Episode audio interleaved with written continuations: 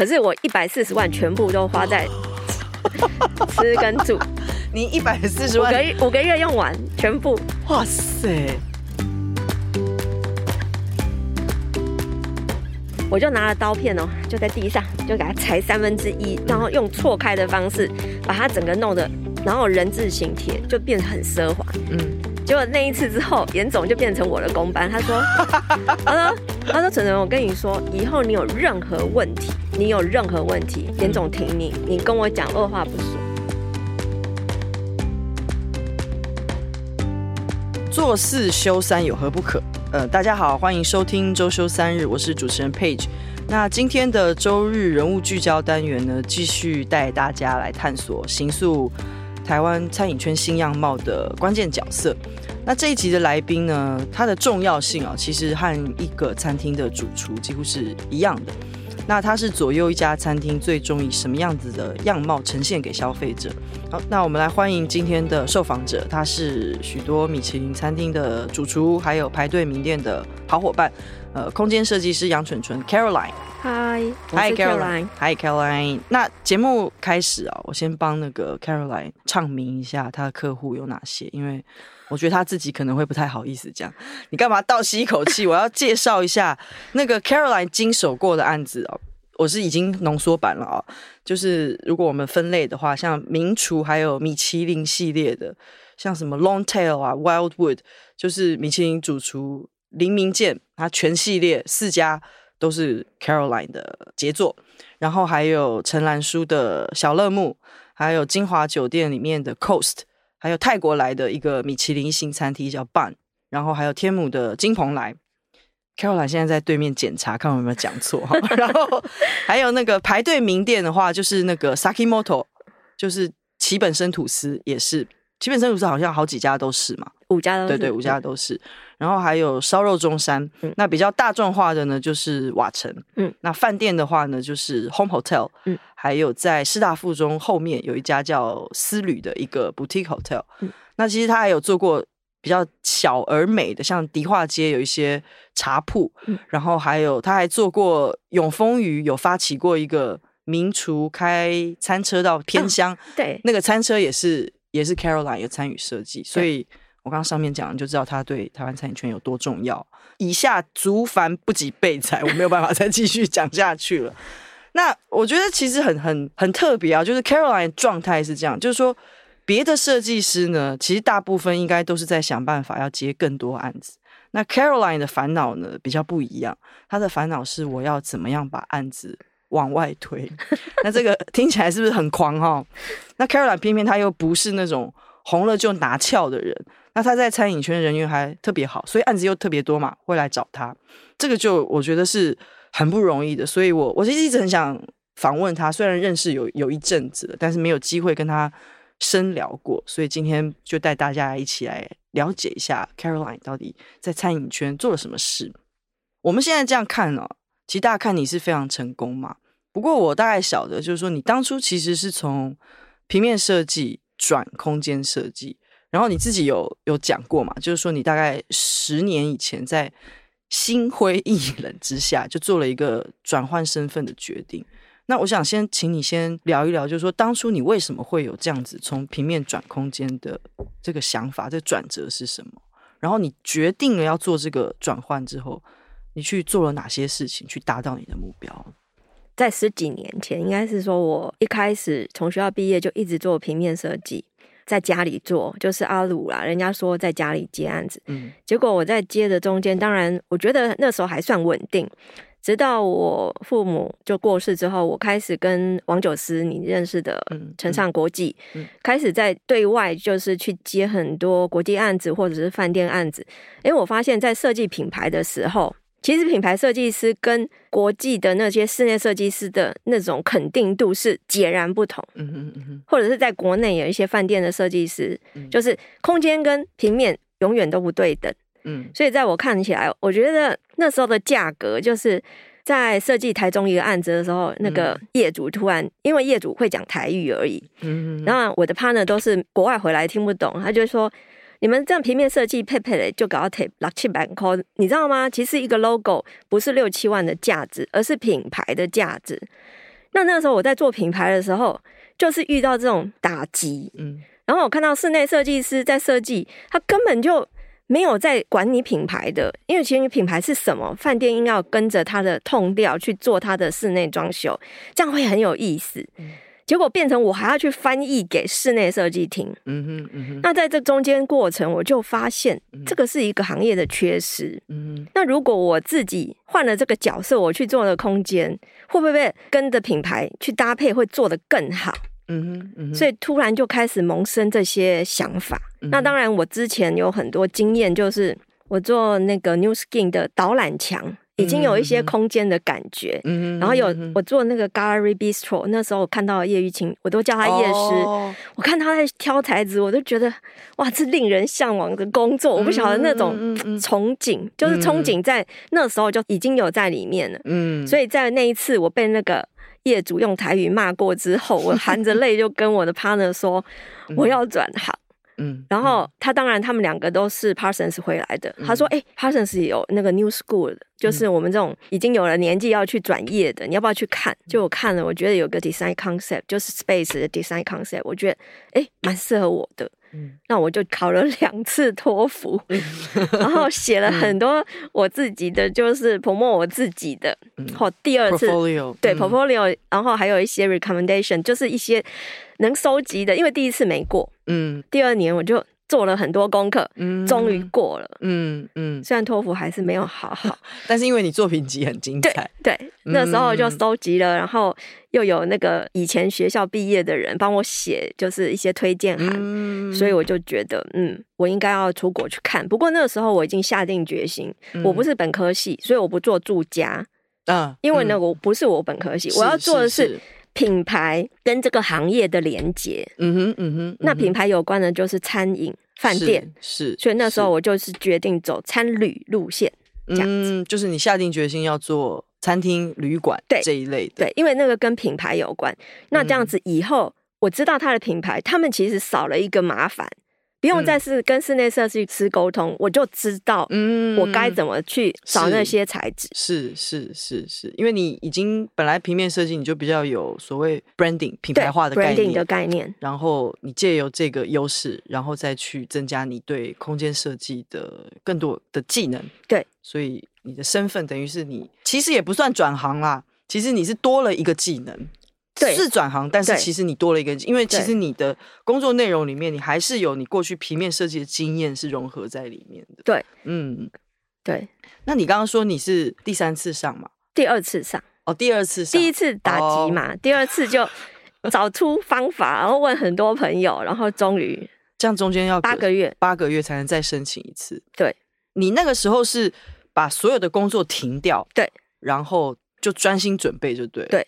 哦，所以不是边工作边准备，有啦，有边工作还是有工作，对，因为那时候我必须要交接嘛。是是是，那你那个时候大概你工作跟读书的那个时间配置是怎么样？我就是六日一定要到那个台北车站有一个考托福班去补 托福，嗯，整天的嘛，六日整天，六日整天。可是你读完也不见得有时间念书啊。他要的只是托福要八十五分。哦，OK。可是我第一次就五十几嘛，谢谢你这么诚实，告诉大家你第一次考几分。所以第二次没有到七十，我他我朋友说真的你过不了，嗯嗯，所以我就很努力，好吧，就就六日去念。那当然我比较紧张的是我不会 AutoCAD 那种软体，嗯嗯嗯嗯。可是我就想说，先到美国再说吧，先到纽约再说，嗯哼嗯。所以就至少第二次我申请过了。当时你那个时候十年以前的台湾的空间设计师。都是有很多国外回来的吗？还是那时候我倒是没有很注意。嗯，对，嗯嗯嗯嗯。嗯然后继 Ashley 之后，我就做了一个三合院。是三合院也是很谢谢一个建筑师，他觉得我的。商业感比较够，嗯，所以我跟他合作，就又去做了那个三合院，嗯、结果在忠孝东路也是一炮而红，嗯，所以我那时候我也很庆幸，就是说有这些机缘，嗯，让我可以尝试这些工作。你这个是从纽约回来之后做的，对，对。哦，因为我会这样问你，是因为我试图想要让大家有一个分水岭，知道说当时你想要转换身份的时候，那个时候的大概台湾。所谓的餐饮业，它大概都是走一个什么样的风格？比方说那时候可能苏成秀还是很红嘛，对像陈瑞宪那时候都还是只在设计书店而已，没有很大，还是都是书店。那时候也是我的憧憬啊，就是苏老师或者是陈瑞宪老师他们，就十月设计啊，对，那几个还是是有名的。对，所以台湾都还是比较被这几个大型的建筑事务所是专业比较受呃业主信赖。对，所以那个时候其实对你来讲，他们是你的。高标之一就对，有有有，嗯 OK OK，所以你是一三年去的去的去的纽约，对。那你在纽约，因为我我听讲过这个故事，我觉得 我觉得很精彩啊。你在纽约，你首先你讲说，因为虽然你读了托福嘛，可能语言对你来说还是有一点点小小的障碍，对不对？你在上课的时候，你自己觉得你的经验是什么？其实。好险！我我父亲要求就是，嗯，我什么高中考大学的时候，什么都可以不用念，可是英文数学一定要念好哦。对，英文数学好特别哦。对，嗯，就是，可是我家也没有国语的电视哦，我们家只有 cable，所以我只能看 CNN 或者是 H、哦、NHK。嗯，对。嗯那我英文讲是可以，你真的叫我这样子写啊什么的，嗯、我其实我觉得没有常用，没有常用，你还是会有缺失。嗯、可是当我立定的目标，然后跟我们家 partner 就是王九思他们讨论之后，嗯、他觉得说我们每次在翻做品牌的时候都翻很多杂志，对不对？嗯嗯、那时候我看了很多饭店啊、都餐厅的设计，我就决定都记起来。就是我到纽约，我一定要实地去看那些东西，我才甘愿。嗯嗯嗯。所以我跟你讲，我贷款了两百万，嗯、我带了两个皮箱，就这样子去了。嗯、然后我、嗯、我那时候申请住校，嗯，因为我就知道那边的生活消费很贵，嗯哼，所以我决定每个礼拜六日，嗯，吃餐厅，礼拜天十二点一定 check in 一间我想去的饭店，嗯，住到礼拜一才去上课，嗯，所以住校的校室友都知道我六日会不会在，对。嗯，所以我就这样子在那边度过，嗯、所有我想看、我想要去，我花了真的很多钱。就是你你说你花了多少？两百万。然后你两百万多少是拿去念生活费？全部用光啊！但是你说你这样子去去餐厅啊，因为你都是去吃很多米其林嘛，对对对，然后住好的饭店，你这样子花费花了多少？其实学费一个 semester 是三十。对。我练一个半呐、啊，因为有一个有半个实在是案子开始有了，我就得回来，然后有没有念完？嗯嗯、那他只是给我一张证书，我想说好吧，我就没念完，我还是回来。就是第二个学期我没有念完，第一学期我有念完。嗯、那我在那边住校那些费用大概六十万，OK，联动的，连宿舍的，是。可是我一百四十万全部都花在 吃跟住，你一百四十万五个月五个月用完全部。哇塞！因为只有六日嘛，嗯，对。可是对你来说，那个不是只是单纯的享受嘛？因为你已经立定目标，你知道你为什么要这样做。因为你说你只想要做餐厅、饭店，就餐旅的设计。所以其实你去的时候是带着学习的学习的心情，有办法放松吗？我到博物馆倒是可以放松.我就是。不一定每一次都会去，然后又加上，因为你在设计学校，嗯、他们就会约你去。像我，我之前有去一个 Sleep No More，、嗯、那个超刺、超刺激的，然后你就会觉得，为什么人家会有这种 inspire，就是会有那种想法去启发到我想要。做 Sleep No More 就是一个沉浸式体验的，对，是，所以我觉得体验对我来讲是非常重要的，嗯哼，对，所以在那一段时间，我真的真的觉得非常的值得。虽然我贷款了两三百，就是去，可是我花钱总觉得这是我人生的一个 experience，就是我我可以体会的，嗯哼，对。那你在比较高级的餐厅啊、酒吧，对。饭店，这样一趟下来，你觉得你最大的获得是什么？或者是你，因为你是有目的性的嘛，你是会做笔记呢，还是怎么样？会会会。那时候当然有拍照，拍照那只手机，在我从纽约要回来的时候掉到铁壳下，云端有截取一些照片，所以我很 隐恨的是，我有照片一半都都不见了。对。Oh my！可是我在我的脑袋里啦，还有就对还有啦。然后那时候我跟王九师，他就跟我讲，有一个叫 Avaco 的公司，嗯、他们设计的所有案子，那时候有几间而已。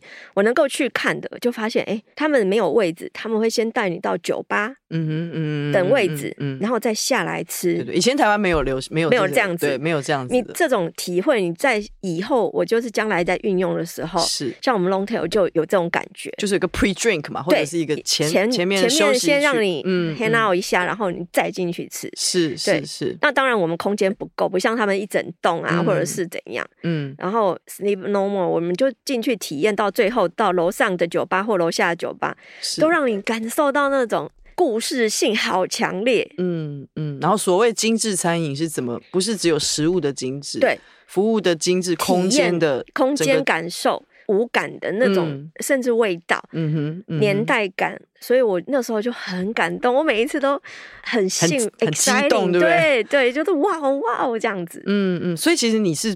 很期待这个每一个周末的流浪充充电跟流浪，对，就是到了。那个饭店，嗯、然后哇，就真的住像 S Hotel，嗯，你看起来很美的，进去真的很小，嗯，对，或者 Philip Stark 的一个饭店，嗯，对，嗯，然后我进去也是。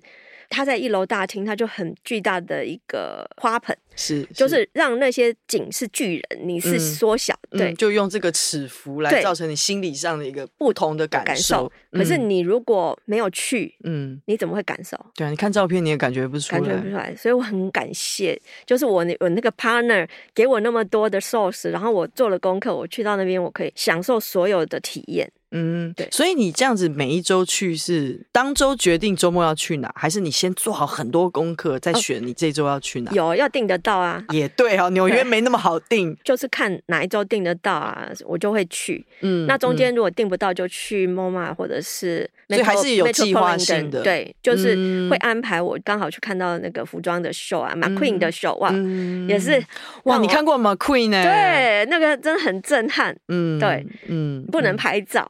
啊，会对，所以这个就是你亲眼要看到的东西。对，那你这样都是一个人，大多数都是一个人。对，因为你这种行程大多是一个人。对，因为你如果要玩乐，人家可能觉得，嗯，你有在玩吗？你什么都在拍，都在做记录。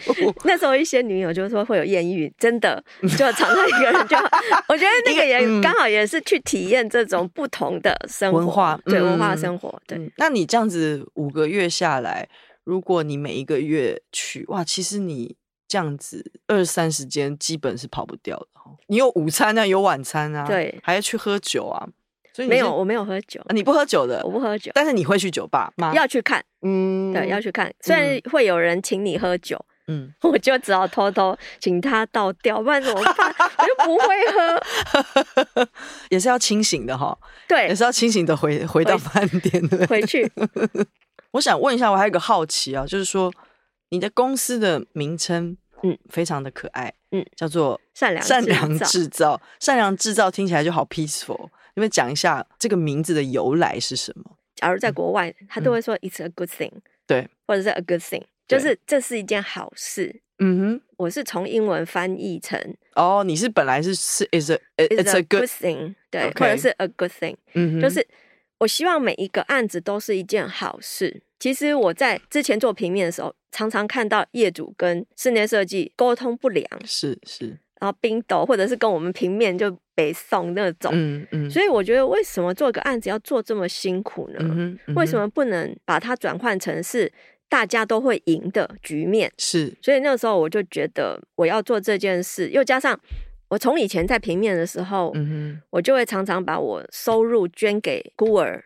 哦，我在世界转换换的时候就养两三个小孩，嗯，所以我就觉得我要延续我的想法，是。所以当我真的室内设计开始的时候，嗯，我就固定就是有捐款，到现在还是，嗯，对，我觉得这是一个好事，嗯，就是善的循环如何在这个社会发生，嗯哼，嗯哼。当然我没有办法去影响到所有人，是对，可是我觉得可以影响。我的案子跟我身边的人，嗯，嗯对，那你就要不要聊一下？因为你秉持这样子的对的想法嘛，对，就是我相信你在针对业主啊，比方说设计啊，跟公班之间那个互动的流程上，你是不是有做过一些不一样的尝试？对。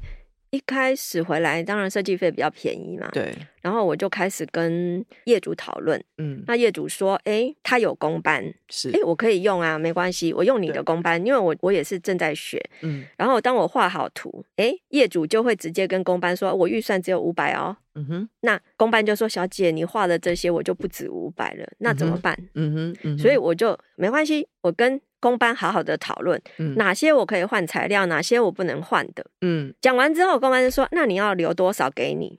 我说留什么？嗯，我才知道哦，原来回扣回扣是那个业界的潜规则。对，嗯、可是对我来说，我说不要，你都不要留给我，你要把好东西留给业主。嗯，你为什么要留给我呢？嗯，我已经有收设计费了。嗯，这是我的一个概念。嗯，那这样子大家才能三赢。是，如果今天为了杀价，然后你又留回扣，你又用烂东西，业主会开心吗？不会。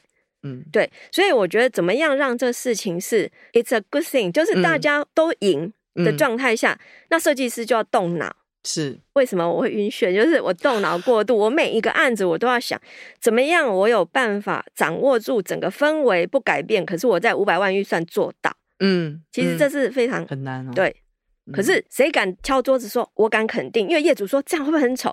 我就是敢敲桌子说你放心，一定可以。就是你五百，我就把你五百做的漂亮。对，当然有时候一定有一些材质我没办法取代的，嗯，我就会告诉他会有二三十万追加。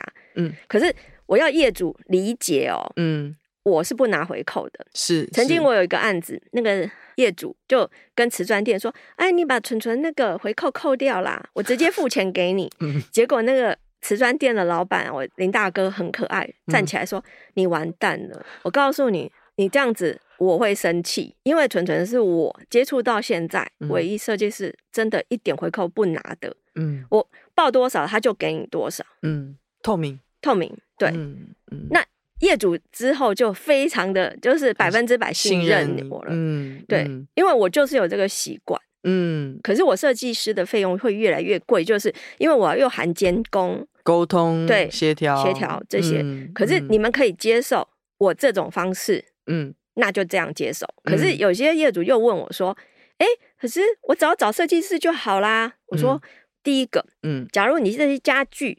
是。你都直接付钱给这个人，嗯，这个厂商报多少就多少，也没有我的回扣，嗯，可是他会很甘愿，以后你坏掉他帮你维修，嗯嗯嗯嗯，你不用找我，因为没有吃他豆腐嘛，对，他嗯，对不对？然后我们的厂商会不会很开心？会，嗯，因为他赚到他该赚的利润了，是是，所以你有问题，其实这是我们三方都好的局面，嗯哼，所以我觉得我在这十年真的很努力在建立这种关系，嗯。当然，我觉得有点辛苦，对，你还是会受到怀疑。嗯、可是，我觉得能够知道我的人，就是会永远的都很 support 我，像 Chef King 也是，是是，他就知道，哎，Caroline 就是这样的人，嗯，所以他不会白花任何钱，嗯哼，就不会是像我们很常听到嘛，就是说我设计费可以报低，可是接下来他就跟你说，是啊，我这个要追加，那个要追加，你这个不行哦，你这个要改的话要多少多少钱？那其实你整体算下来。搞不好还花更多钱，是，其实你都不知道，是，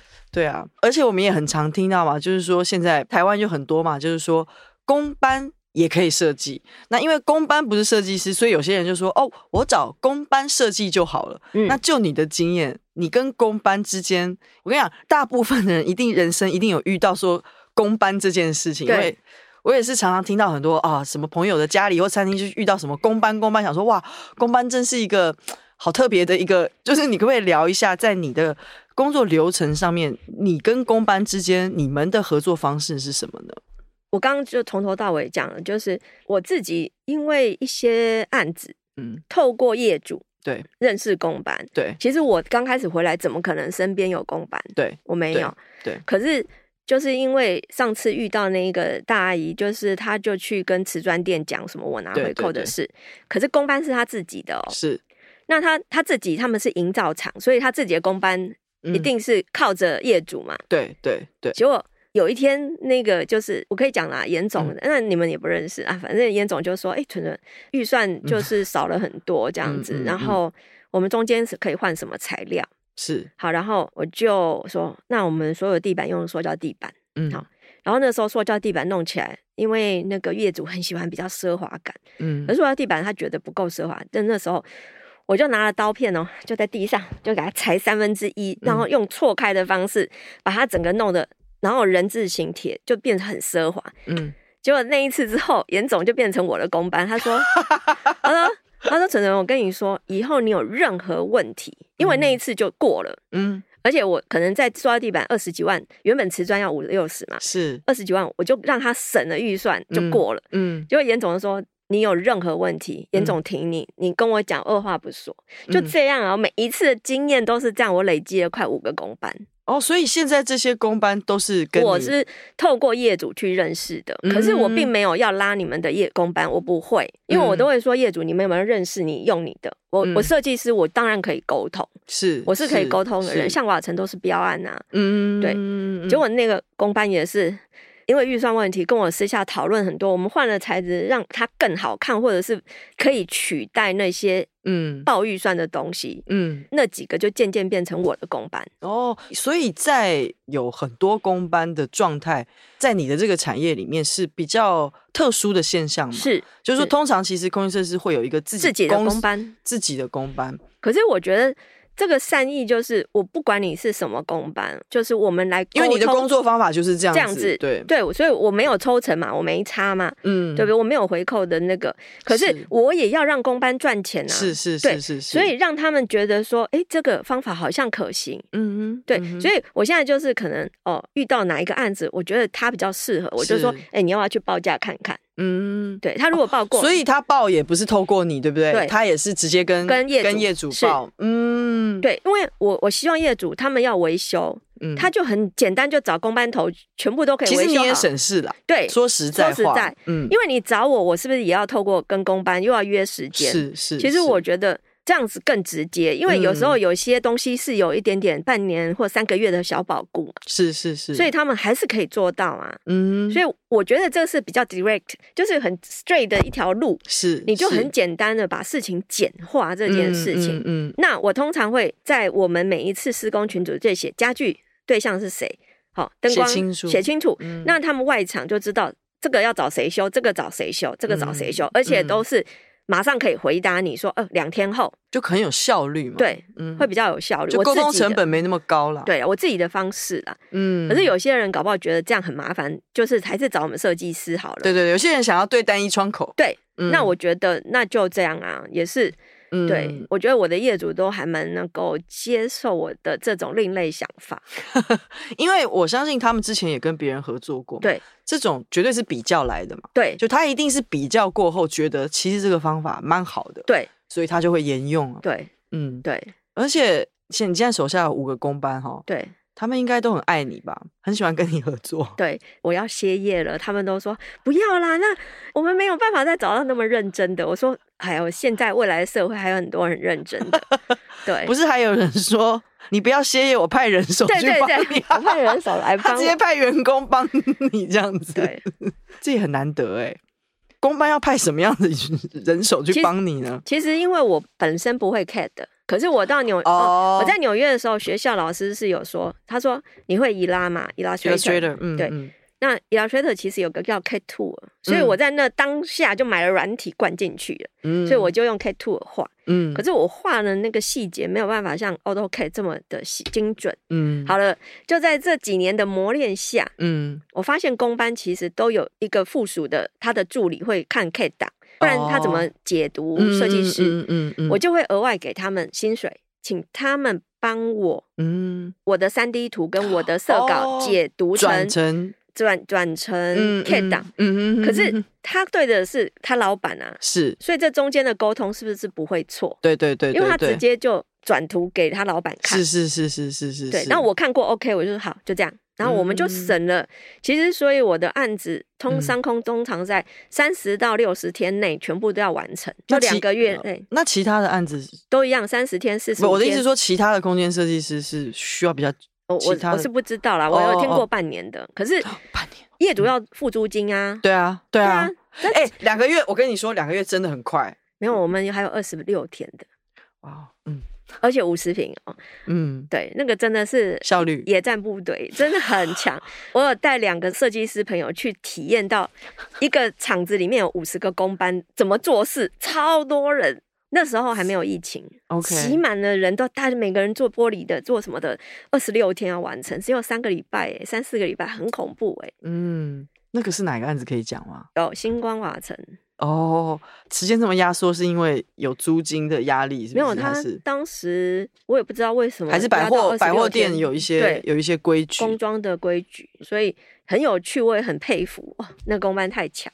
那那我还有一个觉得很有趣的一件事情，就是因为我我们常常会听到嘛，就是说有些设计师会说，那个业主啊自己都不知道自己要什么的时候，你不要来找我。他们会要求说，业主你先想清楚你要什么再来找我。嗯、可是我觉得通常业主就是人是这样啊，就是我知道我不要什么，但是他不见得他自己要什么，而且业主就会觉得说，那我找你空间设计师，我就是希望你可以帮我解决问题嘛。那为什么我要自己先想好我再找你？所以就你自己的经验，你是怎么去定义空间设计师在整个案子里面扮演的角色？因为我听过有空间设计也是在台湾现在蛮蛮红的一一个一个事务所，那他是说他觉得空间设计师的功能是为品牌做最后最终的呈现。那你自己的经验呢？就是说空间设计师到底扮演什么样的角色？我常常在想啊，因为我自己做品牌起家，嗯、是其实我自己像像这个时期，现在这个二零二二年时期，是也有几间设计师做的很不错的，是那。其实有些业主，他们真的不知道什么、嗯、是要表现那一间室内设计的一贯风格。嗯哼，诶，那你就可以去找这种比较特色的设计师，有他自己的风格。是，可是如果有人说，哎，Caroline 你是什么风格？我说不好意思，我没有风格。嗯嗯，对，嗯，我要做，因为我做品牌起家，是，所以我就会因为这个品牌带给我什么故事、什么想法，我跟你讨论之后。我才会去做你们整间店的感受，甚至是我做 cost 的时候，那一个 chef 给我看的是一个溪流的照片，跟一盘他的菜，哇，好概念哦，好概念。可是我一看我就有感受了，是是是。所以我常常跟业主说，你们在跟我交流的时候，我希望你们先带 chef，因为你没有厨师，你根本没办法开餐厅嘛。嗯嗯嗯嗯，对不对？嗯，那你先要有 chef 菜的想法或概念之后，再告诉我是，或者是你已经有品牌了，跟我讲，你觉得这是对你来说比较理想的？嗯，对。那如果你真的没有，我真的有时候也会考虑你们这样子开什么店，就是会疑问，你开不长久嘛？嗯，因为我希望我自己，我自己有统计，我自己开过的店到现在是哦，关了没几间，嗯，就是。都可以维持很久，就是因为他们一直有品牌概念，有品牌的想法，是，所以他们才能够做长久。嗯哼，嗯哼，我希望他们是赚钱的，是是，对，我真的是这种。打从心里，我有时候我也在想说，你们去剪头发好了，嗯，然后你跟设计师说随便你剪，可能吗？不可能啊，就随便是最难，怎么吃什么随便，好，可不可以给我一个范围？那如果你剪完了，但又没有桃花，那他不是怪你一辈子？你懂我意思吗？所以我觉得不能讲说哦，我不知道，随便你设计。我觉得这句话是很不负责任的，因为你要对你自己的经营体系要负责。是是，这不是我要经营的，哎，我可以设计一间，那我来经营，那我没问题。可是是你要经营的，我不敢去给你妄下定论，说你要什么风格是我决定，而是你要有品牌跟菜色的概念，要卖多少钱。是，那你告诉我，我就知道哦。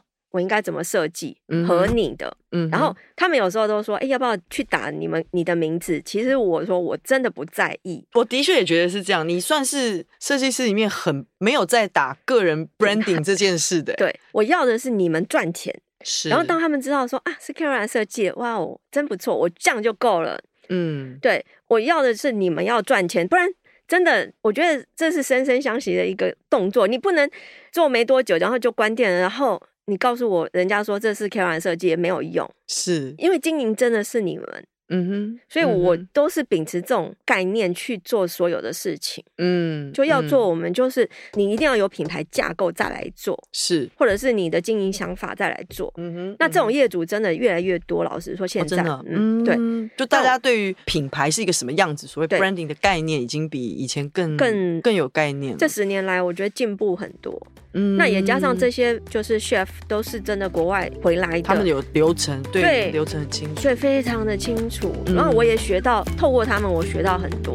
嗯，对啊，Tina Rich 他们真的每一个人都有他们的 steps，嗯，所以我觉得我可以学到，真的看到很多，很感谢他们。感谢大家收听每周日的人物聚焦单元。那这次 Caroline 的访谈会分上下两集播出。那在下一集呢，Caroline 会分享她和米其林主厨的合作经验。以及他在这个没日没夜工作好几年之后啊，对身体健康所造成的影响。还有最重要的是，他终于觉悟了，开始认真思考和实践如何找到工作与生活之间平衡的心得。那周休三日是固定每周五六日更新内容，那欢迎大家追踪、订阅和转发分享。那在 IG 上搜寻周休三日 Off Hours，或者是 Off Hours 点 Podcast 也可以找到我们。